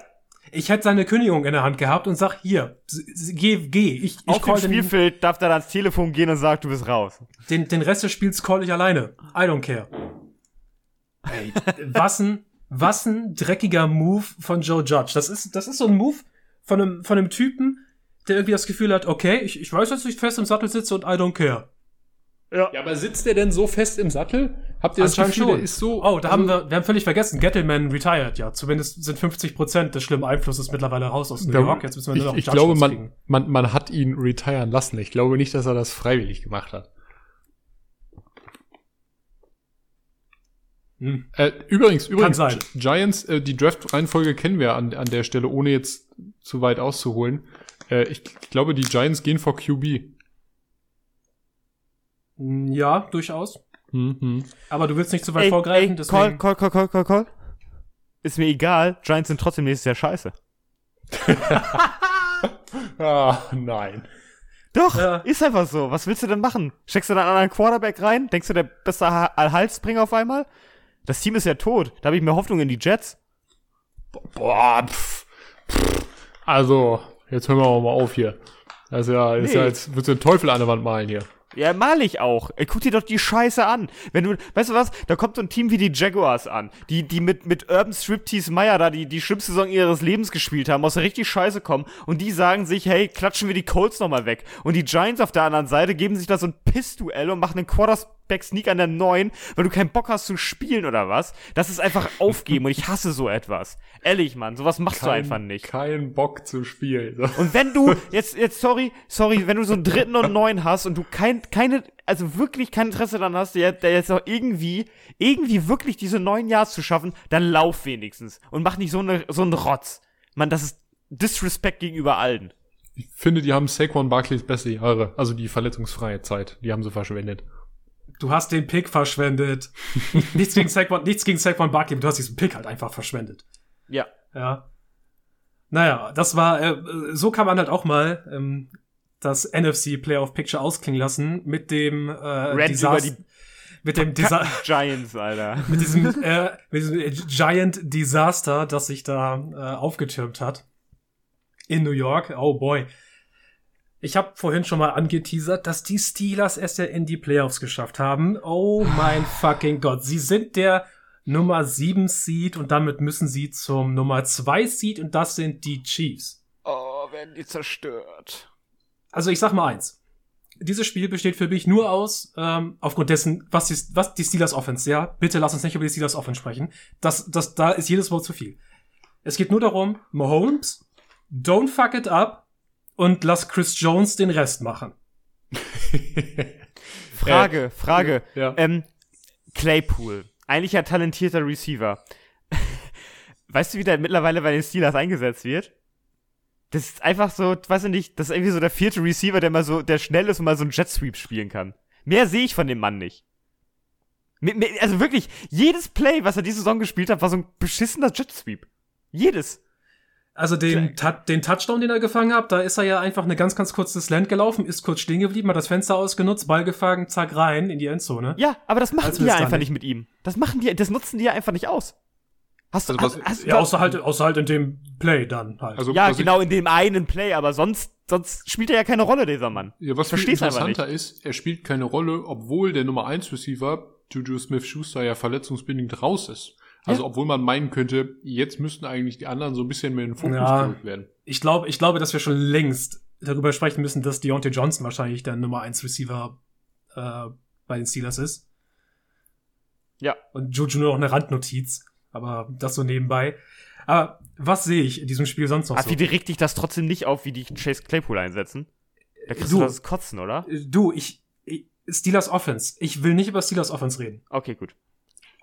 Steelers Defense, also Ja. äh, ich hab, weißt du, was das einzig Erträgliche war an diesem Spiel Steelers gegen Ravens, dass ich mich immer gefreut habe, wenn TJ Watt mal durchgekommen ist. Das war so mein Hi- Highlight, als ob ich so, so ein Highlight-Play von ihm angucke. Das Du ist bist- so die du bist so einzige einer- Freude, die mir die Steelers Du geben. bist, du bist so einer von denen, die sich auch mal freuen, wenn irgendwer einen Rekord bricht. Ja, es ist echt so. Ich habe mich wirklich gefreut für den. Ja, das war ohne Witz. Eingesch die- also er hat ihn nicht gebrochen, er hat ihn ja egalisiert. Ja, dass die Amerikaner machen da auch ein bisschen zu viel Hype draus. Ey, du musst es schon, wenn überholen. Aber ich finde, es hat noch mal mehr untermauert, dass TJ Watts einfach mal verdient hätte, Defensive Player of the Year zu werden. Also, also wirklich mal. Also Und nicht Aaron Donald. 22,5 Sex Nein, ist ja, schon das ist einfach eine schon- kranke Zahl. das ist einfach echt ekelhaft. Ja, äh, zur Defensive Player of the Year, Defensive Player of the Year Wahl äußere ich mich jetzt mal nicht. Aber ihr sprecht die guten Seiten der äh, Defense an bei den, bei den Steelers. Das ist halt unter anderem TJ Watt. Das ist unter anderem halt grundsätzlich so diese Defensive Line, auch wenn die echt Höhen und Tiefen hat. Äh, ich habe ein bisschen Probleme damit in den letzten, in den letzten Spielen, was da hinten Terrell Edmonds und Minka Fitzpatrick machen. Aber dem- Mika, Mika, Mika Fitzpatrick macht doch noch einen besseren Job. Auf dem Safety-Level, die, die haben teilweise so schlechtes Gefühl für den Raum oder wo sie zu stehen haben, dass sie halt entweder ihre Run-Fits nicht treffen und dadurch explosive Runs zulassen oder dadurch, wenn sie halt scheiße stehen, äh, tief geschlagen werden. Und da sehe ich halt tief geschlagen, ey, da klingelt bei den Chiefs halt natürlich sofort die Alarmglocke und sagt sich, ja, kein Ding. Byron Pringle, Robinson, Hill, machen wir alles. Also, ich sehe ga- ganz einfach, ja. Diese Steelers sollten in diesem Spiel keinen Shot haben. Nicht ein bisschen. Chris Jones ist einfach besser in der Defensive Line als jeder Lineman, den sie haben. Sie können mit Chris Jones machen, was sie wollen. Der kann alleine Defensive Line spielen. Gegen, Der wird gegen die wahrscheinlich Steelers. durchkommen. Es müsste reichen. Also ich sehe halt wieder kein, kein Land für Najee Harris, der ja auch am Arm verletzt ist. Ich weiß nicht genau, was er hat. Hat ja noch ein bisschen gespielt. Ich dachte zuerst, der hätte sich den Arm gebrochen, nicht? Weil er Ich bei ausgestreckten auch. Arm fällt er ihm da hinten in den, in den Ellbogen rein. Ich war schon richtig schockiert. Aber äh, wenn du halt nur Big Ben hast, der da Dump-Off-Pässe bei dritten und neun auf Najee Harris für zwei Yards wirft, dann sollten die Chiefs, die Chiefs sollten das einfach, wie gesagt, don't fuck it up. Mehr nicht. Mahomes, du hattest ein bisschen Interception-Glück in den letzten, in den letzten Quartern. Ja. Mach das nicht gegen die Steelers. Ich will dieses, ich will, dass das das letzte Spiel ist von Big Ben. Wenn ich noch, wenn ich noch eins sehen muss. Wenn ich danach noch ein Playoff-Spiel von den Steelers sehen muss, ey, dann, ey, dann löse ich, dann löse ich das Ticket. Dann, ich suche den nächsten Flughafen, der mich hinfliegt, ja, nach, ähm, äh, scheiße, jetzt habe ich die, den Namen der Stadt vergessen. Pittsburgh? Ähm, na, äh, nee, ich wollte sagen, dann fliege ich zu den Chiefs. Nach Kansas, nach Kansas, nach City, Kansas City, Missouri. Ich bin ein Vollidiot. Äh, dann, dann fliege ich dahin und, und kack den, ich, äh, hier, ähm, ich, ich kack den vor den, ich, ich kack jeden. Du bist so, du bist so, du bist so entsetzt über diesen Gedanken, dass du nicht, dass nicht mal ein Wort erfassen kannst gerade. ich, ich kack dann, ich kack dann jedem Chiefs-Verantwortlichen, der dafür verantwortlich ist, dass ich noch ein Spiel mehr Steelers gucken muss, einfach vor die Tür und dann, und dann fliege ich nach Chicago und hole mir eine Deep Dish Pizza. So sieht das aus. So, ey, weil, ey, Mann, ey, du fliegst du, warte, andersrum, du fliegst nach Chicago, holst dir eine Deep Dish Pizza und kackst den dann auf den Stuhl. Leute, hier wird zu viel defekiert für meine Meinung. Ähm, ähm, das sollten wir mal unterbieten. Aber was ich absolut nachvollziehen kann, ist diese Aversion gegen die Steelers. Ähm, ich würde jetzt, also so viele, du bist gerade so ein bisschen wie so dieser wütende Rentenerzwinger. So, du willst ihn gewaltsam ich bin, ich bin, ich bin der Aber Gernot hast Hass, du dir das nicht, Du hast Maxi. es dir doch auch angeguckt, Maxi. Du hast gesehen, wie Big Bender wie so eine, wie so ein, wie so ein Laternenmast. Ja, mein in, Gott, so spielt er seit, seit drei Jahren. Ja, ja aber, es, aber es ist ja noch schlimmer. Der, mein Gott. Maxi, ich, ja könnte, ich, ich könnte dir tragisch. aus dem Stand, ich könnte dir aus dem Stand 15 Minuten Beitrag Gernot Hassknecht über die Steelers machen. Gernot ja? Hassknecht. Dann bin ich der Gernot, dann bin ich der Gernot Hassknecht. Kennst du nicht Gernot Hassknecht? Ja. Dieser, dieser, ich möchte dieser jetzt typ, auch bitte keine Ausführung über Gernot Hassknecht. Äh, viele, viele ist für mich jetzt einfach nur der Rentenerzwinger.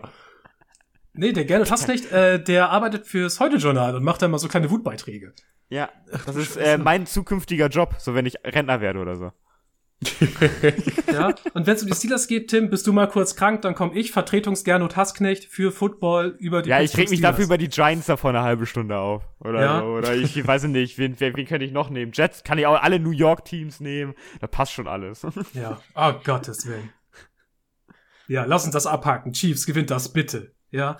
So, Nummer 6 Seed. Patriots gegen die Nummer 3 Seed Bills. Das wird cool. Das ist das dritte Aufeinandertreffen dieser beiden Teams und ich finde die Frage, was dieses Spiel angeht, ist ziemlich einfach. Es hängt. Ich habe ich hab eine Bitte. Eine Bitte. Okay, dann hau erstmal deine äh, Bitte raus. Patriots, keine Turnover. Dann gewinnt ihr das vielleicht. Bitte. Ja, nicht so eine glaub, Scheiße.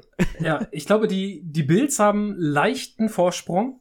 Ja, weil sie auch im letzten Spiel gegen die Patriots schon gezeigt haben, dass sie gelernt haben. Und ich kann mir halt vorstellen, dass sie dasselbe nochmal versuchen. Also, du bindest Josh Allen viel ins eigene Laufspiel ein. Und das macht diesen Patriots Problem. Die haben auch einfach grundsätzlich, auch wenn es nicht QB ist, Probleme mit der Laufverteidigung. Das macht ihnen ein bisschen zu schaffen. Hm. Also wenn du ein gutes, solides Spiel von den, von den Bills kriegst, gerade halt von, von Josh Allen, dann haben die große Chancen. Auf der anderen Seite, was die Patriots in den letzten Wochen, Tim, da wirst du mir wahrscheinlich auch zustimmen, nicht hatten, war, war gutes Quarterback-Play. Nee. Also, also Mac Jones hat so seine, nach den anfänglichen, was waren das, acht, acht, neun gute Wochen, in dem es wirklich, ja, äh, wirklich er, gut er aussah. schwächelt gerade ein bisschen. Ja, da kam die äh, berühmt berüchtigte Rookie Wall, auf der hängt gerade äh, Mac Jones ein bisschen fest. Aber sie brauchen wieder ein High-End Mac Jones gegen ja. dieses äh, in diesem Spiel. Ansonsten ist schnell vorbei ja, du brauchst einen Mac Jones, der konzentriert spielt, der konzentriert dir die, dir die, wenn du, wenn du mal einen, einen dritten Versuch hast und der etwas länger ist, der dir den, den konzentriert, äh, konzentriert ranbringt, der dich konzentriert übers Feld bringen kann, weil das kann Mac Jones eigentlich, der kann auch einen langen Drive spielen. Und wenn du den Mac Jones hast gegen die Bills, der lange Drives spielen kann, zusammen mit, mit, mit dem starken Lauf, dann, dann kann das was werden. Wenn nicht, dann, dann wird's problematisch.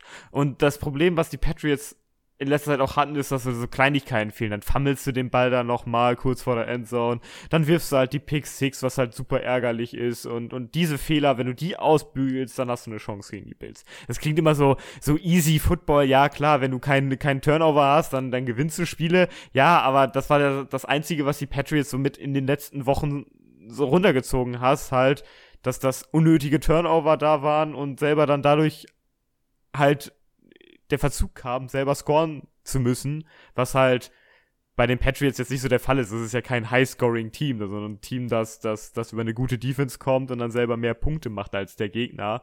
Zwar nicht viele, aber halt genug, dass es für den Sieg reicht. an, an der Stelle äh, möchte ich nochmal noch erwähnen, wie unglaublich offen dieses Matchup ist, äh, weil es ja auch irgendwie so inner Division ist. Ja. Und ähm, die greifen da also sowohl Sean McDermott als auch äh, Bill Belichick bestimmt in ihre magische Trickkiste und wir werden ein paar Trickplays auf jeden Fall auf beiden Seiten sehen, könnte ich mir vorstellen. Und es wird so ein paar Sachen geben, die das andere Team so ein bisschen äh, dann gewaltsam ins Achtung stellen. Also ich finde, dieses Spiel ist, ich würde sagen, es ist abgesehen von dem, was gleich noch anschließt, ist es so das offenste Spiel überhaupt. Also bei dem ich mir nicht so ganz vorstellen kann, wie es ausgeht. Also Chancenverwertung, ja klar, beide Teams haben die Möglichkeit zu gewinnen äh, mit, mit Plan X, aber ähm, es, ist, es ist so offen, ich, ich möchte mich da gar nicht festlegen, wer gewinnt. Können wir eigentlich kurz darüber reden, zu was für einem Receiver sich Jacoby Myers mittlerweile gemausert hat? Also ich finde, der, das, der geht das so ein bisschen ich, unter. Das ja, sage ich, das, das sag ich, das sag ich seit zwei Jahren. Ja, Jacoby ja, Myers, ja. Ich, Jacoby Myers ist der beste Receiver in diesem Team. Ist er, ist er auch, aber er ist mittlerweile auch einfach ein, ein sehr guter Receiver insgesamt geworden im Vergleich zu, zu anderen Teams auch, wenn man da an die Receiver-Cores guckt. Er hat seine Berechtigung, weiter oben zu stehen, finde ich. Ja, die Frage ist halt dann immer nur halt Jacoby Myers und, und, und was dann? Ab und zu kriegst du mal was von Kendrick Bourne zugegeben. Und, und hier ähm, äh, Kendrick Wilkerson jetzt seit neuestem. Zugeben, Hunter Henry ist mittlerweile relativ solide impl implementiert in die Offense. Was ist mit Jonas Zwangsweise. Das ist ja wohl ein Witz. Ja, kommt noch nicht. Nee, Christian Wilkerson, so heißt der. Der kam jetzt irgendwie neu. Nelson Aguilar ist auch noch nicht so. Ich find, Nelson Aguilar äh, würde ich, würde ich gerne bei den, bei den Bears sehen. So als Maxi, nein, du willst, nein. Als zusätzliche Deep Threat. Doch. Nelson Aguilar schicken wir gleich mit der, Stil, mit der Steelers Offense zusammen in die Mülltonne. Oh, Fiete, ey. Fiete. Sei doch nicht so ein Hassknecht. Doch. Will ich aber. Mann, Maxi, du bist ja äh, Raiders-Fan im Herzen irgendwo. Oder ja, du bist, der, ja, du bist, du bist Derek Carr-Fan im Herzen. Tief, tief, tief. Ich wollte gerade sagen, ich bin vielleicht nicht äh, Raiders-Fan als solches, weil ich glaube, das ist so nach den Bills vielleicht der größte Asi-Verein. Ähm, äh, Maxi, ich habe dazu gleich ja. übrigens gleich eine Meinung zu, zu, zu den Raiders, wie, wie, die, wie das so läuft gegen die Bengals. Nachdem du okay. fertig bist. Okay. okay, nachdem ich hier ja, gerantet habe. Mach erstmal okay. deine Lobesfinde. Ja, ja, äh, aber ich bin tatsächlich ein sehr großer Derek Carr-Fan, das muss ich wirklich sagen. Ich halte Derek Carr für einen, einen sehr unterschätzten Quarterback. Ähm, und ich äh, mag die Trikots. aber ansonsten ähm, gilt es, gilt es an, an der Stelle einfach nochmal zu sagen, äh, Hut ab vor den Raiders, dass sie die, äh, die Chargers so abgeledert haben. Ähm, und ich finde, durch, durch diese Individualleistung äh, des Teams haben sie es verdient, auf jeden Fall äh, für die AFC in den Playoffs zu spielen. Ich muss ja sagen, es stößt mich ein bisschen sauer auf, ähm, dass die Raiders Playoffs spielen jetzt, letztendlich doch. Und sie spielen als Nummer 5 Seed nun gegen die Cincinnati Bengals. Und Tim, du hast, du hast ja schon eine Prognose für dieses Spiel, habe ich. Äh, Derek Carr spielt jetzt sein erstes und letztes Playoff-Spiel. das ist ziemlich solide auf den Punkt gebracht. Du alter Assi, ey. Also die Bengals werden die Raiders vom Feld fegen. Call. Wie viel Abstand, ja. wie viele Punkte, was für ein, für ein Point 14. Spread? 14 Punkte. Boah. Call. Das ist echt, das ist echt gemein. Hm. Aber, aber du weißt im Inneren, dass ich, dass ich äh, Berechtigung habe, das zu sagen. Also, es gibt ein Silver Lining für die Raiders in diesem Spiel. Oh, sogar, sogar, sogar hast, du nicht, zwei, hast du nicht gebracht, den. So, den sogar, der ist geil, oder? äh, sogar zwei Stück. Sogar zwei. Äh, das eine ist, du hast mit Hunter Renfro eine Waffe, mit der du gerade die Mitte des Feldes und auch Linebacker sehr gut attackieren kannst. Also du könntest einfach deine Offense über Hunter Renfro aufbauen gegen die, gegen die Bengals. Das könnte zum Erfolg führen. Und auf der anderen Seite du hast zumindest guten Pass Rush. Um auch ab und zu zu Burrow, durch, zu Burrow mal durchzukommen. Äh, dass Burrow danach sehr gut gegen den Blitz ist, ist eine andere Sache, aber wenn am Ende die Rechnung aufgeht und du ihn eventuell mehr sext oder unter, unter Pressure bringst, sodass er Fehler macht, dann das klingt sehr das, vage. Ja, dann, dann, dann bügelt das, dann bügelt das das eine oder andere Big Play vielleicht ein bisschen aus. Wenn du aber ihn äh, Pressure. Wenn er mehr Big Plays macht als äh, Sex äh, äh, oder Pressure ins Gesicht bekommt, dann sieht's übel aus. Ja, das, deswegen würde ich halt sagen, ey, beruf dich auf deine Kernkompetenz und lass einfach deine Defensive Line das machen. Äh, lass den Blitz einfach in Ruhe. Und ja? lauf den Ball. Die Raiders müssen, so wie, wie, wie im letzten Spiel gegen die Chargers, auch weiter schön den Ball laufen. Ja, sie sind weiterhin scheiße darin, den Ball zu laufen, aber ja, man kann es ja mal versuchen. Sie müssen sie müssen es tun. Das hat, nee, das hat ja im letzten Spiel mit Josh Jacobs wunderbar funktioniert. Und genau das ist jetzt wirklich, ne, Gas geben, das Spiel ein bisschen zweidimensionaler machen. Aber jetzt mal erstmal ganz cool. Glaubt ihr ernsthaft, die Raiders gewinnen gegen die Bengals? Ich sag, Raiders gewinnen gegen die Bengals. Ich schmeiß, schmeiß in eine Tonne. Ich sag, sie haben eine Chance, würde aber die Bengals, mh, hm, ich würde nicht zwei Touchdowns gehen, ist, weil zwei Touchdowns ist halt echt, ist halt viel. Und äh, wenn ich so tippen müsste, würde ich immer eher was nehmen, was closer ist. Ja, viele Eier zeigen. Mit zwei Touchdowns, sage ich. Ich würde die Bengals minus acht nehmen. Also, dass sie das Spiel mit, äh, ach, äh, mit, mit neun oder mehr Punkten gewinnen. Ja, das würde ich nehmen. Oh man, aber klar, die Bengals sind offensiv in Hochform. Ja, die kommen halt aus der Glorie ihrer äh, ihrer Season, wenn wir das letzte Spiel jetzt mal weglassen, wo halt auch schon Starter geschont wurden, unter anderem halt auch äh, Borrow, der ein bisschen am Fuß hatte und der ja auch so zwischendurch in der Season mal so einen kleinen verletzten Pinky Toe, äh, Pinky Toe, äh, Pinky Finger hatte, einen kleinen Finger hier. Sieht ja nur keiner, wenn ich ins Mikro halte. Aber schön, dass er da war. Ja, mhm. aber auch was was natürlich für die Bengals genauso spricht wie für die Raiders ist der Pass Rush der Bengals auf Derek Carr. Und im Gegensatz zu Burrow ist Derek Carr under pressure ziemlich scheiße. Und zwar richtig scheiße. Und das könnte die Raiders natürlich ziemlich stark in die Knie zwingen. Ja. An der Stelle, wir haben Trey Hendrickson gedaubt, man, man musste ihn, man musste es anzweifeln. Ja, es war berechtigt, ihn anzuzweifeln und er hat uns alle äh, Lügenstrafen gelehrt. Gelehrt? Er hat uns gelehrt. das Gegenteil bewiesen. Er hat uns das Gegenteil bewiesen. Er hat eine richtig, richtig gute Saison gespielt. Äh, freut mich richtig für ihn. Äh, und er könnte das nicht nur das Zünglein an der Waage sein, sondern eines der vielen Zahnräder äh, im Team der Cincinnati Bengals, die die Bengals zum Sieg führt. Möchtest du noch dagegen argumentieren, Maxi? Ey, ihr, ihr seid, nein, ihr seid ja so festgefahren in eurer Meinung. Ey, wir sind genauso festgefahren wie die Raiders an ihrem Spielstandort. Wow. Das ist, ähm, das ist hart. Das ist, das ist schon eine kleine Nackenschelle. Habt ihr nicht mitbekommen, dass wir vielleicht nicht im SoFi Stadium den Super Bowl haben? Äh, ja. Was? Wieso? Was ist da los? Wegen den äh, Bestimmungen äh, für LA zurzeit. Wegen der Pandemie. Echt? Und wo, wo ja. ist, haben sie eine Alternative bekannt gegeben?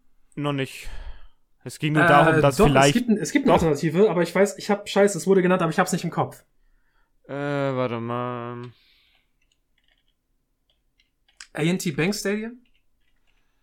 Ja, weiß stimmt. Äh, äh, äh, ah, die Sache ist, Maxi, während, während Tim guckt, während Tim guckt, ich roll's noch mal auf.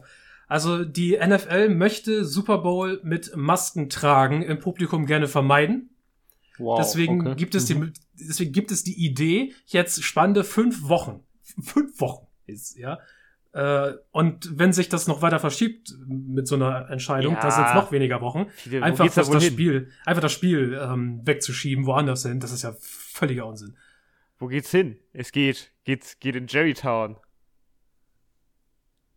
zu den AT&T Stadium in ja, Texas. Sag, sag, ja, habe ich AT&T Bank gesagt? Ich bin da bescheuert, ey. AT&T. Das ist ja Mobilfunkanbieter. Aber ja, äh, hatte ich dann so richtig im Kopf. Dann geht's halt zu den, äh, geht's nach Arlington. Jerrytown. Zu, aber ja, natürlich zu, zu den Texanern. Ja, da, äh, die Texaner kümmern sich an Scheißdreck um Covid. Aber ja. Darf man mal hinterfragen, äh, allein, dass die NFL überhaupt solche, solche Pläne hat, kann man mal wieder schön mit der Moralkeule draufhauen. Aber es, es, es, ist, es ist die NFL. Moral, ja? und, Moral und NFL ist eh so ein, so ein, so ein Ding, ne? Also da, da gucken ja. wir alle als Fans mal ein bisschen drüber weg. Ja, so mit einem mit einem blinden Auge, nicht wahr? Ja. Ja, ist nicht so schön. Aber Jungs, das waren unsere Meinungen, unsere Takes zum Wildcard Weekend. Wir haben Kurze Frage wieder richtig, richtig drei schöne Tage Football vor uns. Samstag, Sonntag und Montag. Meint ihr, ich habe nur noch eine kurze Frage. Meint ihr, die Raiders haben den Dick-Move auf die Chargers gezogen? Oder Nein. haben die sich haben die sich einfach selber an Sicherheit gebracht dann? Ja, also die Sache mit dem Tie, das ist witzig. Ich hätte ich hätte so gerne gesehen, wenn die beiden sich einfach wirklich aufs Feld stellen und wie der schnellste Footballspieler aller Zeiten haben, das irgendwo Indem mit sich Abz- einfach hinknien? ja, was? das, irgend, das irgendwie mit Abzug der Halbzeit und der Two-Minute-Warnings irgendwo äh, 65 Minuten dauert. Das, Weil die sich einfach nur hinknien, dauerhaft. es wäre so witzig gewesen. Ich hätte auch so gerne die Reaktion der NFL gesehen, aber es ist natürlich ein bisschen weiter weg von, von der Realität. Hätten sie beide einfach nur abgekniet, es wäre das leicht bessere Outcome für die Chargers gewesen. Es hätte die Raiders leicht benachteiligt. So ähm, müssen die Raiders nicht gegen die Chiefs spielen, sondern nur gegen die Bengals. Äh, also die Raiders hatten noch ein bisschen mehr auf dem, auf dem Steak als äh, die Chargers. So haben sie sich gesagt, ey, wir, wir sind hier um das Spiel zu gewinnen. Ja? We don't care for a tie. Wir wollen gewinnen. Hm. Auch wenn das Tie mich natürlich vor den Steelers bewahrt hätte. Und die Chargers wählen einfach dieses Timeout für die. Das ist so geil.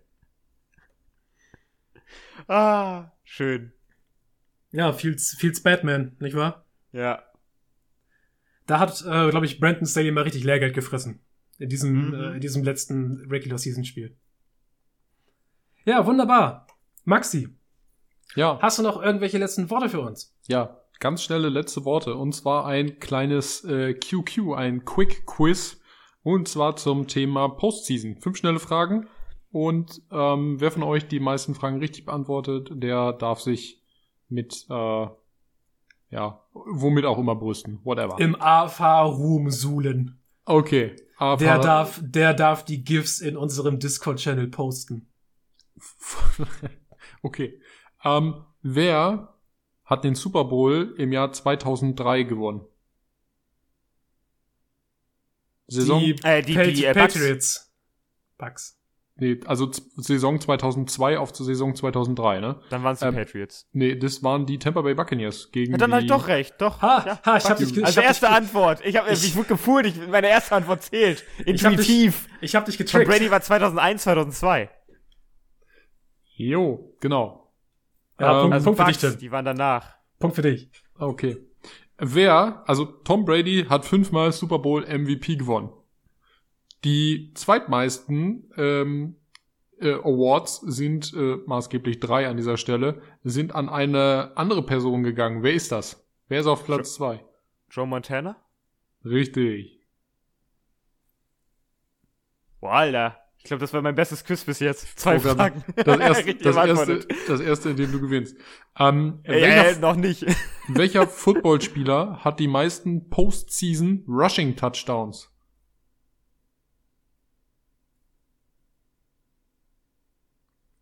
Season Washington Touchdowns. Äh, Emmett Smith. Richtig. Oh, shit, Ah. geil. Und zwar äh, 19 an der Zahl. Äh, welcher NFL-Spieler hat die meisten NFL Receiving Yards in der Postseason? Äh, Julian Edelman. Nein. Nicht? Oh, der hat ziemlich, der hat ziemlich viele, das weiß ich. Nee, die zweitmeisten, der hat die zweitmeisten. Glaube ich. Julian Edelman hat 1442 und damit die zweitmeisten. Das ist richtig. Aber es zählt leider nicht. Wer hat Ja. die meisten? Mit 1000, äh, mit 2245, also mit maßgeblichem Abstand. Ich habe einen Namen im Kopf, aber ich komme nicht drauf. Ich komme auch nicht drauf. Okay, dann lassen wir die Frage raus. Es Jerry ist Rice. Ja, es ist Jerry Rice. Oh, den hatte ich, 2-2. den, den hatte ich im Kopf, ja. Uff. Oh, Leute, unentschieden. So, finale Frage. Ah. 2009 spielten Oh, die Green Bay Packers und die Arizona Cardinals in einem thrilling NFC Wildcard Matchup. Es ist das Spiel mit den bisher meisten Punkten überhaupt in der Postseason gewesen, innerhalb eines Spiels. Wie viele Punkte waren das? Ihr schätzt jetzt, ihr nennt eine Zahl und wer am nächsten dran ist, gewinnt. 56. 83. Nein, nein, nein, nein, nein, insgesamt, Leute, ne? Also nicht ein Team Punkte, sondern beide zusammen. Die meisten Points im, im, im Game. Ach so. Äh, 83. 83. ähm, 74. Gut, damit hat viele gewonnen. Es sind 96 Punkte gewesen. 96? 96 Punkte. Ja. 96 Punkte. An, an dieser Stelle gratuliere ich Fiete für den Sieg in diesem Quick Wow. Quiz. Ich hatte mal, ich hatte mal Chancen, aber es vergeigt. Äh, Tim, ich empfehle, Tim, ich habe jetzt, Tim. Tim, ich habe jetzt folgenden Rat an dich. Ähm, Ja. Du hast jetzt äh, die Möglichkeit mit, ähm, du wirst jetzt bei den äh, Falcons, bei den Vikings und bei den Chargers herzlich willkommen geheißen in der Fangemeinschaft, weil du hast massiv gechoked. Du Hund, du, ey. Du meinst, weil ich 2-0 geführt habe und es weggeworfen habe? Oh, hey, ja. Oh, absolut. Absolut. Ey, viele. Ähm, Cam Newton fummelt wahrscheinlich den Ball immer noch weg im Super Bowl. Cam Newton ist mir egal, Matt Rule ist immer noch Head Coach von den Carolina Panthers. Wenn du mich mit irgendwas triggern willst, dann mach es mit Matt Rule. Ey, viele, viele, äh, euer Quarterback im nächsten Jahr ist zurzeit Sam Donald. Ja, das liegt auch an Matt Rule. Ich suffer, ich weiß. So, Ey, ihr, wie, sieht's eigentlich, wie sieht eigentlich eure O-Line aus, viele? so ihr, ihr Hassknechte, jetzt ist aber Ey. mal gut hier. Ich weiß nicht, vielleicht wird ja Brady Christensen nochmal halbwegs zu der Left Tackle. Wenn er denn darf. Wenn er darf. Korrekt. Ja, Maxi will nicht, dass wir uns hier gegenseitig weiter auf den Sack gehen. Und deswegen beende ich, äh, beende ich diese Folge. Es war wunderbar, hat mich richtig gefreut. Wurde auch Zeit, dass wir in die Playoffs kommen, nicht? Es ist jetzt hier schon Mitte, Mitte Januar. Ich habe noch kein Playoff-Spiel gesehen. Was ist denn hier los? 18 Saisonspiele, Baby. Absolut. Das war's also für heute, mein Jungs. Wir hören uns nächste Woche wieder mit natürlich den Ergebnissen aus dem Wildcard Weekend mit unserer Preview auf die Divisional Round. Und da steigen dann auch die Tennessee Titans und die Green Bay Packers ins Geschehen mit ein. Das wird sehr, sehr gut an alle da draußen an den Empfangsgeräten. Wir wünschen euch noch einen wunderschönen Tag oder eine schöne Nacht, je nachdem, was ihr gerade macht. Also, bye bye und macht's gut. Tschüss.